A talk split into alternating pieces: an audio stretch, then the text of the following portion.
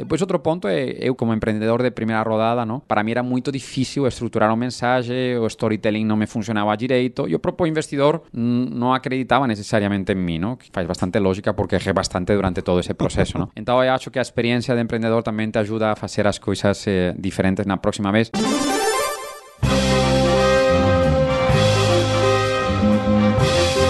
Eu sou Paulo Silveira, eu sou o Rodrigo Dantas e esse é o Like a Boss.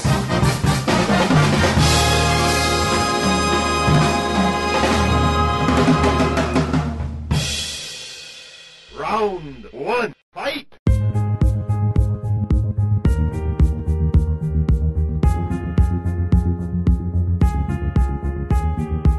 Sérgio Fúrio é CEO e fundador da Acreditas, uma fintech que a gente vai aprender um pouquinho a respeito nesse podcast. Sérgio, a gente queria saber qual foi o problema inicial que a Acreditas tentou atacar e se esse problema você passava por ele ou tinha algum conhecido, alguma conhecida que estava nessa situação e você falou, poxa, tem uma oportunidade aqui. Bom, na verdade é que não, que uh, o meu histórico eu sempre tinha trabalhado no mundo corporativo, sempre trabalhando com bancos, consultoria e, e demais. Em uh, 2011 eu estava morando em Nova York e eu decidi que eu queria, de fato, virar empreendedor.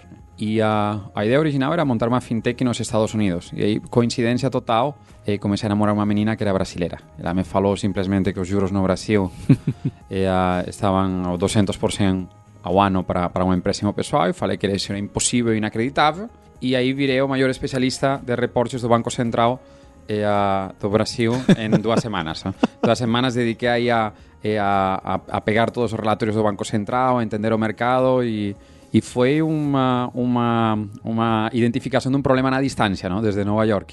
Entonces, definitivamente no fue una historia de alguien que estaba sufriendo yo mismo, ¿no? Eh, era entender que tenía una anomalía no mercado inacreditable inacreditável e ter muita vontade não? De, de trocar essa realidade. Não?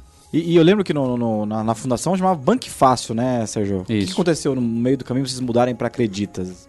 Bom, na verdade é que quando, depois de identificar esse problema, aí decidi que efetivamente não me mudava para o Brasil, convenci a minha, a minha namorada na época de virar minha esposa e a, a, a gente casou, lancei Banco Fácil, não? E a, a ideia original do Banco Fácil era partir de uma premissa que era, hoje em dia você já não cria um banco do mesmo jeito que se criava faz 50 anos, não? Você não começa com uma carta patente e depois cria o banco acima disso, sino que o que você faz é eh, entende o problema do consumidor e daí que o, o próprio modelo de negócio que vai, vai surgindo. No? O, o que a gente viu é que uma grande parte do problema estava na, na ineficiência do processo de originação do crédito. Tá? proceso de originação do crédito muito baseado num canal offline, em um sistema de agências, que no Brasil é especificamente pouco produtivo. Então aí o que a gente falou é você tem que reinventar o mercado de crédito começando com uma plataforma de tecnologia, uma plataforma digital. Só que fazer isso era muito caro e, uh, e eu não era muito rico. E também era a primeira vez que eu empreendia. Não? Então aí a, solução que a gente adotou, a estratégia que a gente adotou foi começar com uma pecinha da cadeia de valor e marcar um caminho para a verticalização. E agora parece uma brincadeira, mas no primeiro pitch que eu fiz com um investidor, ainda em Nova York, em 2011, antes de começar a Bank Fácil, a gente falou: olha, a gente vai começar com uma plataforma de educação financeira para entender ao cliente e criar uma plataforma de criação de leads. De aí vamos a virar eh, un originador e finalmente uma plataforma. ¿no? E acabou por coincidencia da vida acontecendo algo similar e uh, basicamente 2012-2013 focamos en Leeds, ¿no? 2014-2015 2015 Fizemos unha primeira verticalización, primeiro facendo processamento de crédito já especificamente focado en crédito con garantía, que acreditamos que é o camino ¿no? para a redução do juro no Brasil. En 2015 comezamos a facer pré-aprovação e 2016 o que aconteceu é que a gente já começou a originar o crédito de ponta a ponta, ¿no? o nosso próprio crédito. E o que acontece, ¿no? Eh, a vida traz coisas como meio sorprendentes, ¿no? que quanto você máis se parece a un banco, menos legal é ter a palavra banco lá dentro do nome. É. E, a, e acho que se juntaram duas coisas, não? Por um lado, uma, uma, uma crença não, de, que, de que a palavra banco tinha algumas conotações negativas, não necessariamente boas e que não trasladavam ao nosso modelo de negócio. E por outro lado, uma, um desejo de, de tentar evitar potenciais riscos jurídicos não, em quanto ao uso da palavra banco de alguien que no era un banco. ¿no? Eh, entonces ahí a gente fez a mudanza, comenzamos a planejar ela en segundo semestre de 2016 e en febrero de 17, coincidindo con unha roda de investimento e, a, e, e de unha reafirmación do modelo de negocio foi cando a gente fez a, mudanza de marca. ¿no? E a experiência foi incrível, não? E, a gente até que brinca, não? Que o momento em que fizemos a, a mudança de marca mudou muito mais, não? Mudou até que parte do coração e começou a, a, bater de um jeito diferente. Não? Sim. E é engraçado, então na primeira etapa vocês mandavam leads para os bancos, é isso? Isso mesmo, sim. Caramba. E hoje, qual que é o principal produto da Acreditas? Isso é, se eu entro no site ou na app, o que, que é a principal oferta que gira aqui a empresa? Bom, a, a Acreditas é uma plataforma de crédito com garantia. Não? Então, o que oferecemos é crédito. Somos uma plataforma de crédito, os clientes vêm, solicitam uma operação, a gente origina secreto, a gente eh, dá o dinero para o cliente, ¿no? Eh, entregamos ese dinero por vía de una parcería con, o de cuatro parcerías con cuatro bancarizadores. Esos bancarizadores o que facen é bucan a operación de crédito e aí na secuencia nos, por detrás o que está acontecendo, estamos cedendo esa operación para un fundo de investimento que eh, nós somos investidores tamén. ¿no? Um FDIC? É un FDIC, na verdade é que temos tres FDICs e, e um programa de securitização. Ah, Emitimos tá. o primeiro CRI faz, eh, faz dois meses. Não? Que legal. Então temos três fundos, um programa de securitização. Então aí o, o que o cliente está recebendo são três coisas. Não? É uma plataforma que origina crédito para ele. Mais é, eficiente, obviamente. Né? Mais eficiente, mais barato, é, com a, acreditamos melhor experiência para esse, para esse usuário. Eh, o segundo bloco é alguém que de fato investe, embora esse o cliente não está nem aí, não? Mas não, é o produto do cliente, mas sí que é o nosso produto não? que está acontecendo por aqui dentro. E depois o terceiro é o processo de cobrança, não? a gente faz o pós-venda. Então o cliente interage com a gente desde o momento da emissão do crédito até que o crédito totalmente pago de volta. Não? Então tem um aplicativo onde ele tem as parcelas, pode solicitar uma reestruturação desse crédito, etc. Eu acho que tem uma, uma pergunta que eu tenho a curiosidade aqui, eu também ouvi isso no, cam no caminho da, da Vind, é você deve ter conversado com alguns bancos e deve ter ouvido assim, mas por que, que o cara ia no, vai no seu site pegar empréstimo e não no meu banco, né? Você uhum. ouviu muito isso? É, definitivamente, não? E, e, e acho que, que a, a, a, pergunta é lógica, não? E não acho que não... Um, um banco é uma grande plataforma, não? A gente... É, a, a, gente gosta muito de pensar, é, hoje em dia, não, no mundo de, de, de startups e de negócios em geral, de modelos de negocio focados en plataforma, modelos de negocios focados en fabricação, tá? Plataforma é um lugar, um hub de clientes onde o cliente se sente à vontade, não? E um fabricante é alguém que de fato produz algo, não? Então um banco normalmente é muito mais uma plataforma, é um hub de clientes onde a esses clientes que normalmente se usa como plataforma conta corrente ou cartão é. como produtos transacionais, se plugam diferentes produtos de, de fabricação, não? Então nós, por exemplo, nós somos uma plataforma e o que somos um fabricante. E, uh, então, nós, teóricamente, nos plugamos em qualquer lugar que seja uma plataforma que tenha clientes. Eu me poderia plugar em um banco até, não? Mas o que realmente acontece, não, é, é que o mercado é, não é infinito, mas quase um mercado enorme, não? E hoje em dia tem uma demanda muito grande, não, de, de cliente que é, está buscando uma solução que seja ágil e ele pesquisa na internet, ele se informa cada vez mais, não? E está buscando é, um jeito diferente de, de, de oferecer de, de oferecer serviços. Muito bom. Sérgio, você atua numa área de banco. Quando a gente fala banco no Brasil, a gente pensa em regulamentação. Seja esse produto de, de crédito com garantia ou algum outro produto que vocês estão andando, como foi a dificuldade de trabalhar nesse cenário? Isso é, com regulamentação, é, buro, burocracia grande, teve muito trabalho ou para esse produto principal foi ah, não, foi tranquilo, não era tão complicado assim. Teve alguma coisa que segurou muito, poderia ter sido mais fácil? Bom, eu diria que o quesito regula eh, regulamentação, desde nosso ponto de vista ou na nossa jornada, não foi eh, aquela coisa que você falou, eh, freou a gente, não foi um freio para a gente. Não? Até 2016, não? Sea, 2012, 13, 14, 15, eh, nós simplesmente éramos um fornecedor de serviços puro para uh, o mercado de serviços financeiros. E lógico, quando você está em um mercado regulado, no directamente para você, mas para, para un terceiro, você tem que ter eh, cuidado com as coisas, não? Mas eh, eu acho que qualquer empresa que opera em serviços financeiros tem que naturalmente não ter esse cuidado, não? Eh, e, e, e que poder cumplir as normas que atacan a esa, a esa industria. ¿no? En 2016, aí foi ano da virada para a gente, ¿no? 16, 17, ¿no? onde aí de repente já a gente começou a entregar crédito direto. ¿no? E aí já sí que eh, foi quando começamos a envolver máis abogados que nos asesoraban, quando começamos a conhecer ao Banco Central, ao Departamento de Regulamentação, apoiamos todo ese proceso de creación da nova regulamentação de crédito, mas a, a, na nosa foi un proceso eh, bastante, non vou falar tranquilo, mas eh, foi un, proceso coherente, no? que, um, que um, permitiu ao Banco Central aprender sobre o que a gente facía e a gente a entender que o Banco Central estaba lá mm, buscando ser unha ajuda, non máis do que outra coisa. Non? E hoxe en día, eh, ao final, o mercado já dá unha oportunidade para as fintechs, para elas mesmos virarem independentes eh, nos diferentes verticais. Non? Acho que en medios de pagamento eh, já ten unha regulamentación de IP criada faz bastante tempo e onde o regulador permite a unha empresa nova non? eh, acesar esas licencias.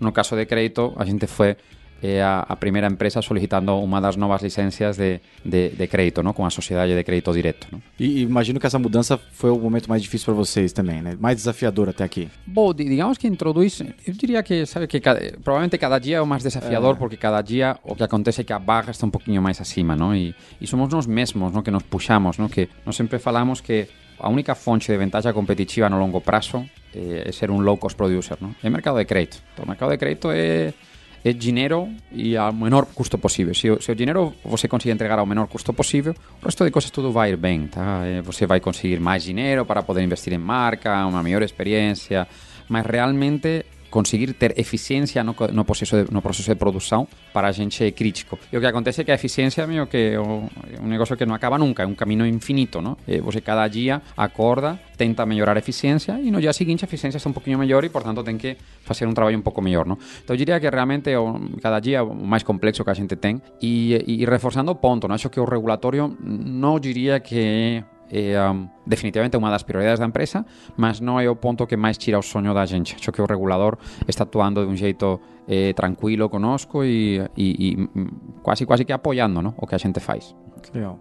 Você pode dar uma ideia para a gente do tamanho da empresa? Eu não sei que número que você pode citar de número de empréstimos e créditos que vocês dão ao mês, ao ano. Uhum. É, quantos colaboradores tem hoje em dia? Tá bom.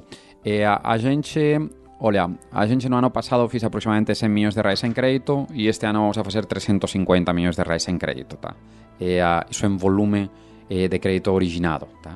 E máis ou menos equivalente a cartera. A cartera un pouco máis, ¿no? porque va acumulando crédito dos mm. anos anteriores. Noso produto de crédito, ele eh, ten unha duration longa, ten unha, un, o prazo do crédito é relativamente longo, entón ese crédito fica no, dentro da carteira. 24 meses é, médio, assim? No, no, no, caso de, no caso de vehículos, a media son 36, no caso de imóvel, a media son 15 anos. 15 anos, então, Caramba. Eso, eso te faz que a, a, o vencimento medio son 7, 8 anos, contando toda a carteira nosa.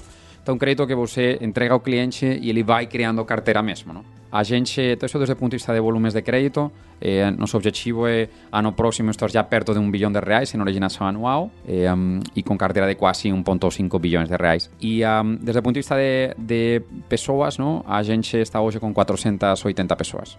Começamos o ano aproximadamente com 300, dimos um pulo eh, rápido, 400, eh, 280 éramos na verdade no começo Caramba. do ano, pulo de 280 para 480 eh, o segundo semestre vai ser moito máis calmo en cuanto a crecimento de persoas probablemente vamos a acabar o ano 500, 510 aproximadamente, é um crecimento moito máis eh, estável, não? É mais que dobrou então a equipe desde o começo do ano, né? É a, Chegar, no, chegando no dezembro. É, quando chegamos a dezembro quase, quase vai dobrar, não vai chegar a dobrar, mas quase, quase, não? E o ponto é que a gente meio que, primeiro que fizemos uma roda de investimento em, em dezembro, não? Que foram eh, quase 200 milhões de reais e a gente queria lançar uma série de coisas novas, eh, uma parte da estrutura que a gente não tinha. Eh, ao final, com o tamanho, não vem toda uma série de complexidades que você quer resolver, não? Sim. A gente nunca olhava, sei lá, para gestão de ativos e passivos, não? A gente não tinha um ALCO, eh, que é o comitê de, de ativos e passivos internamente estruturado, mas quando você começa a ter um nível de, de, de portfólio de crédito relativamente grande, aí qualquer movimento na curva de juros te vai ter um impacto nas economias do seu business, eh, a, greve de, a greve de camioneros, por exemplo, ela provocou unha tensão na NTNB na, na, na, na NTNB 2024, que iso faz que a noso crédito de, de inmobiliario ele ten unha presión eh, no preso e temos que reagir. Então, todo isto trae unha serie de complexidades que você precisa criar novas áreas que, eh, que especialicen que profesionalicen todo ese traballo. ¿no? Eh, era, era necesario para a gente e eh, na parte, de, no segundo semestre, vai ser un segundo semestre moito máis focado en eficiencia do que en creación de cosas novas. Vai ser máis dar a volta e cada vez eh, virar máis productivo. ¿no? Muito bom. Sérgio, você contou pra gente que em 2011, lá no seu pitch, ainda em Nova York, já tinha bolada essa estrutura de vamos começar com educação e depois com esses leads a gente vende alguns serviços e depois nós mesmos vamos prover esse crédito. E parece que funcionou de acordo com os slides que você tinha lá alguns anos atrás. Hoje, olhando para trás, você mudaria alguma coisa? Tem alguma decisão que você fala, poxa, acho que seria mais interessante a gente ter dado crédito nós mesmos bem antes, ou não, ah, a parte de lead a gente poderia ter vendido de outra forma. Tem algo, é óbvio que depois que, passam-se alguns anos é fácil a gente falar, mas o que, que você enxerga e fala, poxa, eu poderia ter feito isso aqui mais rápido, mais devagar? É, o que acontece é que, embora naquelas primeiras slides não, realmente tinha essa história de, de começo com educação, vou para leads e finalmente viro plataforma de originação, é, na verdade é que hoje a gente é mais do que plataforma originação. Hoje, além de ser plataforma originação, sou plataforma de servicing para fazer todo o processo de cobrança e além disso sou investidor. Então eu criei mais uma curva de crescimento que foi o business de cobrança e o business de, de, de, de funding. Não? Mas eh, o, o, que aconteceu no nosso caminho não foi que não, não foi tão linha reta, não, não, não foi tão eu começo em A, chego a B e depois chego a C. Não? Em 2012 a gente começou com o tema de educação, aí pegou um pouco de tração em quanto a visitas, etc. Aí fomos para começar a vender leads e ninguém queria comprar leads. O mercado não queria, eh, conseguíamos eh, distribuir leads de cartões pré-pago que monetizavam relativamente pouco para a gente. Em empréstimo ninguém queria comprar leads, então a gente teve que dar voltas, não? E aí começamos de repente a focar em cartão de crédito, não? E aí o business de cartão de crédito começou a decolar da gente, mas não era o que a gente queria fazer, não? Então tinha aquelas coisas. Então eh, não foi de A a B, sino que de A fuimos a A bis, não? E de A bis finalmente voltamos para B eh, especificamente no mercado de crédito, não? E, um, durante 2012, 13 e 14 a gente testou muita coisa, muita coisa diferente. A que final, até que finalmente en 2014 a gente falou, no, agora está. Ah, o que vamos a fazer é focar en crédito con garantía, con home equity como produto eh, bandera e aí con un produto novo que estábamos lanzando na época que era o refido vehículo, ¿no? que era facer o mesmo que o home equity, só que con o vehículo. ¿no? E aí foi onde realmente o business comezou a, a, a dar, uma, a, a, dar un pulo. ¿no? Teria feito cosas diferentes, teria adorado ter focado en isto desde o começo. e então, lógicamente, ter originado o crédito muito antes. ¿no? A gente dedicou quatro anos a ter originado o primeiro crédito próprio. ¿no? Quatro anos. ¿no? Hoje em dia, se começasse desde zero agora, cara, em seis meses eu estou originando crédito. Entendi. Que o mercado mudou, ¿no? En 2012, 13, 14, o regulador ainda não estava aí, ni se sabia como se iba a fazer isso. Não, não era um problema do regulador, era um problema de ter descoberto ¿no? qual ia ser o modelo de, de, de criação, ¿no? Depois, outro ponto é, eu como primeira, como empreendedor de primeira, de primeira rodada, ¿no? Eh, para mim era muito difícil estruturar uma mensagem, o storytelling não me funcionava direito, e o próprio investidor não acreditava necessariamente em mim, ¿no? Que faz bastante lógica porque errei bastante durante todo ese proceso, ¿no? Então, eu acho que a experiência de empreendedor tamén te ajuda a facer as coisas eh, diferentes na próxima vez. Non porque você teria feito originalmente as coisas direito, sino porque você aprendeu unha serie de coisas e se beneficia de esas. Round two, fight!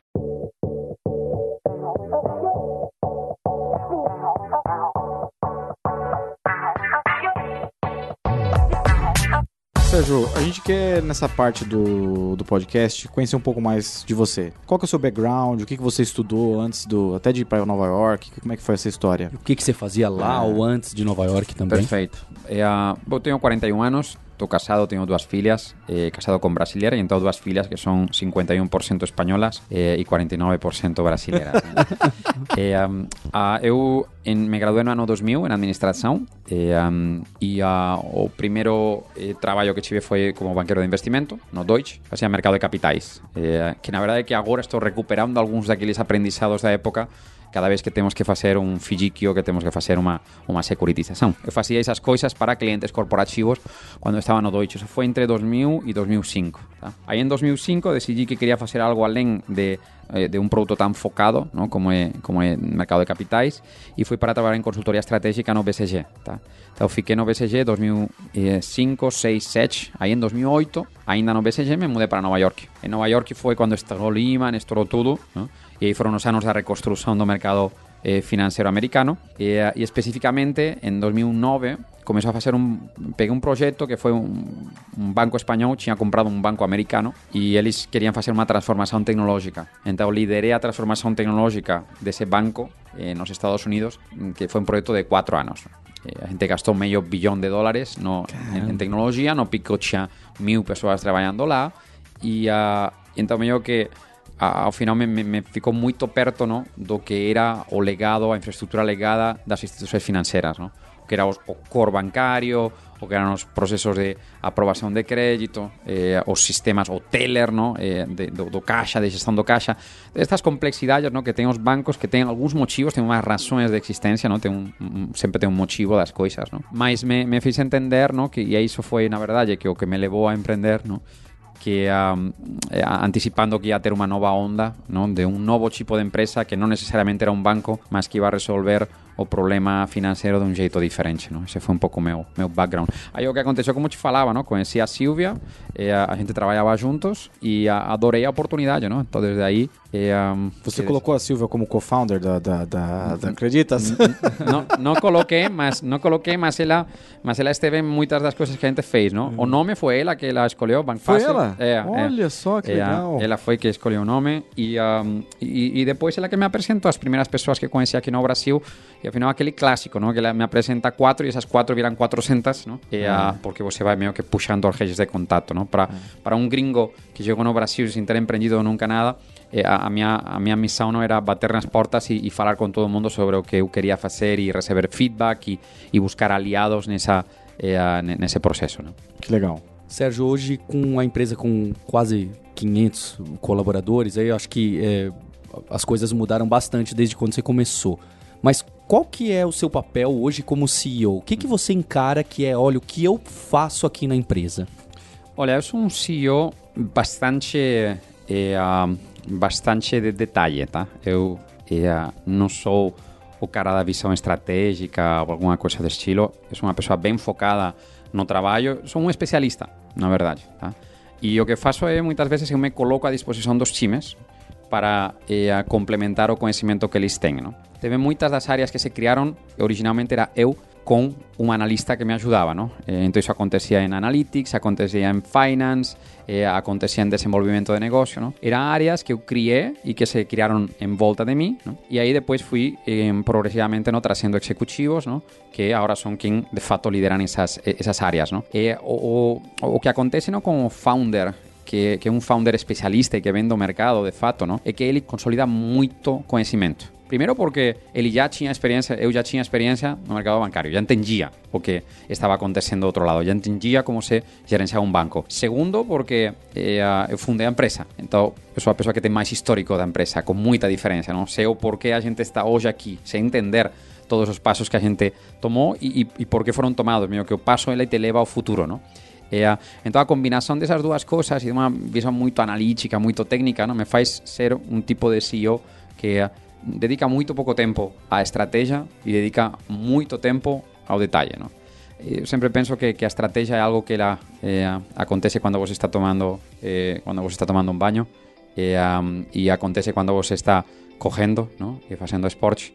Aí acontece muito mais a estratégia que quando você para, senta e, e, e- pensa? Então me dedico muito a, a ajudar os times, me dedico muito à contratação. Eh, o sea, ao final, o time de gestão, a primeira linha, são sete pessoas e essas sete pessoas, delas só tinha uma faz dois anos. Faz dois anos dessas sete só tinha uma. E, ah, o resto não existia. Então, tudo isso é uma estrutura que eu fui no, trazendo a, essas, eh, a esos executivos e cada vez que você traz um executivo, o que é um pouco frustrante, não é que o executivo ele não chega sabendo fazer tudo, não? Então ele precisa pegar contexto, às vezes não tem todo o conhecimento necessário e aí eu tenho que fazer um shadowing desse executivo durante um prazo de seis meses. Então se pensa sete executivos, shadowing de seis meses, eu estive bastante ocupado nos últimos dois anos eh, fazendo essas coisas, não? O- Hoje uma, uma das coisas que sí que comecei a entrar desde o começo deste ano é na preparação de novos produtos, não? A gente já eh, um produto de home equity, a gente lançou um produto de refinanciamento de veículos, e tem muita coisa para fazer com esses dois produtos. Mas a gente está prevendo que em 2020 vamos a ter já um pouco de tempo para fazer outras coisas, além de, desses dois produtos. ¿no? Então estamos já pilotando outros produtos, ¿no? eh, a outras unidades de negocio eh, a, que a ser os motores de crescimento provavelmente para 2021, 2022. Acho que ao final o ponto para a gente é não dá para fazer muita coisa ao mesmo tempo, não dá para eh, ter uma metralhadora não? e estar meio que eh, a todos os lugares, mas chega um momento no qual você já vai resolvendo muitas perguntas do que você faz, se coloca em modo crescimento, aí você começa a crescer rápido, não? Eh, os nossos produtos estão agora mesmo, estava olhando os números do fechamento do trimestre, eh, estão com, um, com, um, eh, com uma geração de receita de sete vezes maior os dois produtos que faz humano, não? que no segundo trimestre do ano anterior. Não? Então, esse crescimento rápido traz muitos desafios, mas ao mesmo tempo você vai respondendo perguntas que eram críticas e então libera um pouco de, de espaço na mente para poder pensar en what's next, ¿no? Y qué cosas novas van a llegar, ¿no? Sempre, no noso caso, asumindo un ponto base, ¿no? Que os archivos como garantía das operações. ¿no? O sea, nosa visão é o mundo debería ter un, crédito moito máis barato se se conseguen pegar as coisas que están no mundo, eh, valorizar esas coisas e usarelas como garantia de operações de crédito máis saudáveis. ¿no? E como é que, conta um pouco, a gente tem sempre uma curiosidade de saber a rotina dos CEOs que crescem muito rápido. Qual é a sua rotina hoje? Você tem aquela agenda atolada de e-mail? Você tem alguém para te ajudar nesse, nessa loucura toda? Ou você é aquele cara organizado mesmo, que responde tudo certinho e tal? É, eu, sou bastante organizado, ¿no? A caixa de e-mails, si chega sen ya, ya foi, ¿no? Entón aí meio que paso aí a noite sin dormir até que eh, o negocio volta para un nivel razoável, ¿no? De máximo é os 50 os 50 e meios da caixa padrón de, de Google, ¿no? Por por acima diso o negocio o negocio non funciona. Entón realmente eh, tento eh, resolver todos os e-mails dentro do mesmo día, ¿no? A miña rotina é a seguinte, ¿no? Eu acordo bastante cedo, eh, 5 e meia, vou facer esportes, ás eh, 7 já estou, eh, tomo baño, café da mañá, levo as minhas filhas a a escola e às 8.30 já estou aqui trabalhando. ¿no? Normalmente 8.39 é um momento ótimo para mm, olhar a agenda, responder os e-mails da, da noite, etc. E, a, e aí às 9 começa a rotina, ¿no? Eu teño one-on-ones con todas as persoas que reportan directo a mí, que son as, aquelas 7 máis outras 3. Ao todo eu teño 10.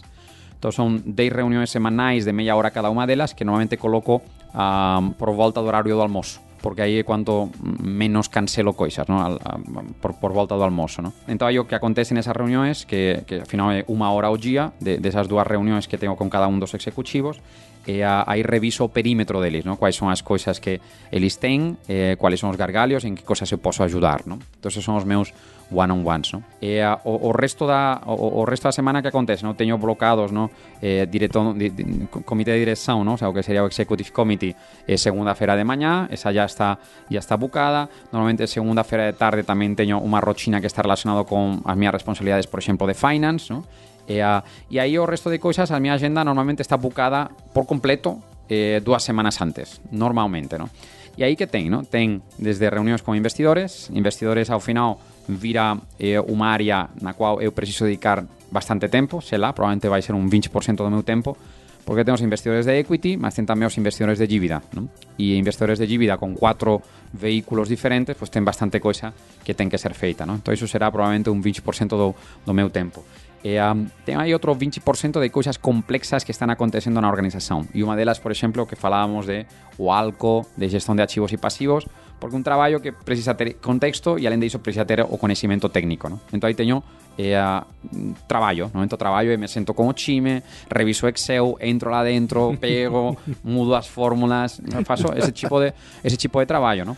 E depois que acontece, ¿no? Con sete direct reports, eh, aí ten eh, de rochinas con cada un dos chimes, de cada dos chimes probablemente vai ter unha hora de rochina comigo, onde eh, eles van a estar pasando por lá, do lado do meu, da, da, da mesa estou sentado con o resto do chime non, non ten corner office, por enquanto aquí na Acreditas e, um, e, e entón aí revisamos quais son os highlights de cada unha das áreas no? aí eles me pasan o que queren facer eu paso feedback e eles me facen algunhas preguntas sobre se acho que dá ou non dá para facer algo eu respondo na medida que eu consigo e pronto, no? acho que meio que esa é un pouco a, a rochina. Rochina ben de detalle, e, a, ten zero de frescura, no? E moito de, de traballar con que ás veces son moito seniors e ás veces son moito juniors, no? Eu gosto de traballar con estagiario, adoro, acho máximo. Ás veces pego un proxecto, algunha cosa que estou pensando, pego un recurso eh, que faz seis meses que está na Acreditas, trabalhamos juntos, eu eh, passo o feedback para ele, e a, aí ele trabalha durante três dias, ele volta, buca comigo 30 minutos, me sento, abro o Excel e, e mexemos lá dentro, não? Tem um pouco de, bom, de muito isso. bom.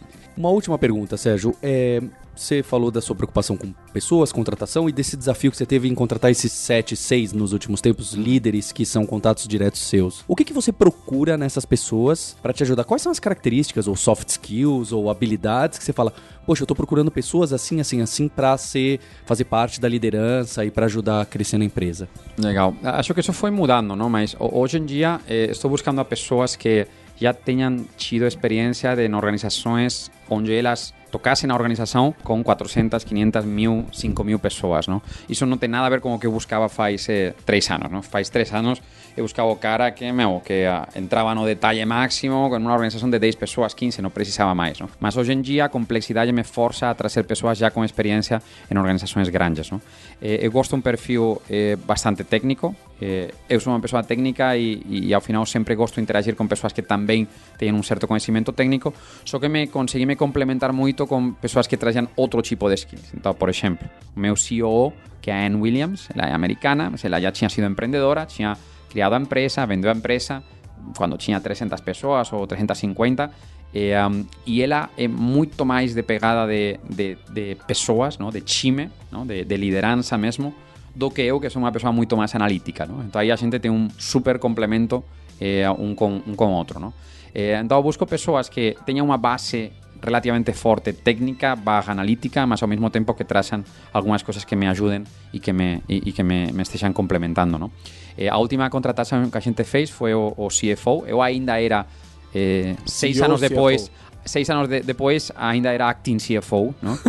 Y aquí como una brincadera, porque acabamos aquí levantando 600 millones de reais en capital entre equity y dívida ah, e era eu como time, non? E, ah, então, o, o, o CFO novo, por exemplo, ele é uma pessoa que eh, tem uma super experiência internacional, ele era banqueiro no Goldman, ele, ele fez o MBA em Wharton e, e ele trouxe toda... Ele estava em, em, em Heinz, não? Em, em Chicago, não? Ele veio para aqui eh, um, com uma visão muito clara sobre como fazer que uma organização de finanças funcione direitinho, os deadlines, os, eh, as métricas, os KPIs, não? Com uma visão muito técnica e depois também com um perfil muito de, de treinar time. Não? Eh, Estas organizações precisam muito não, que a, a pessoa que gerencia eh, ela eh, consiga pegar uma pessoa relativamente júnior, mas que tem brilho no olho, não? Eh, e consigan fazer que essas pessoas decolen, ¿no? A gente aí já de, um nível, ¿no? A, as pessoas que a gente cria managers de pessoas que nunca tinham tido eh, experiência de gestão. O sea, damos uma super responsabilidade de pessoas muito júniors, ¿no? O qual é muito legal como plano de carreira, ¿no? Eh, A pessoa meio que acaba de chegar e já está tocando um mundo de coisas eh, super complexas, mas ao mesmo tempo cria muita pressão nesse C-level, ¿no? Porque o C-level tem realmente que entrar no detalhe para ajudar as pessoas a crescer, ¿no? E fazer que eh, algumas dessas pessoas eh, se comportem como aviões quando ainda meio que não, não, não deveriam estar aí, não? Muito bom. Muito obrigado, Sérgio, pela participação. Foi muito bom, Sérgio. Valeu.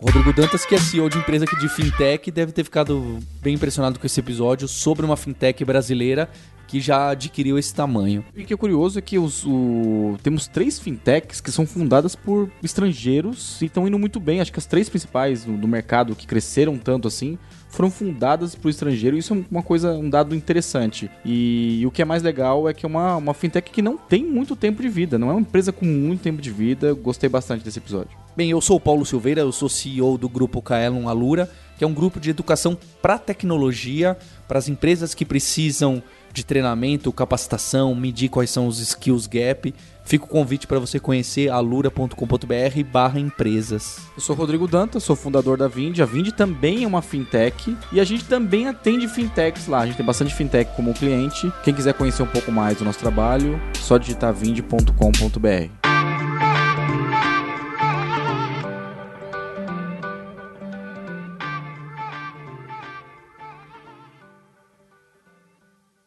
Este podcast foi editado por Radiofobia, podcast e multimídia.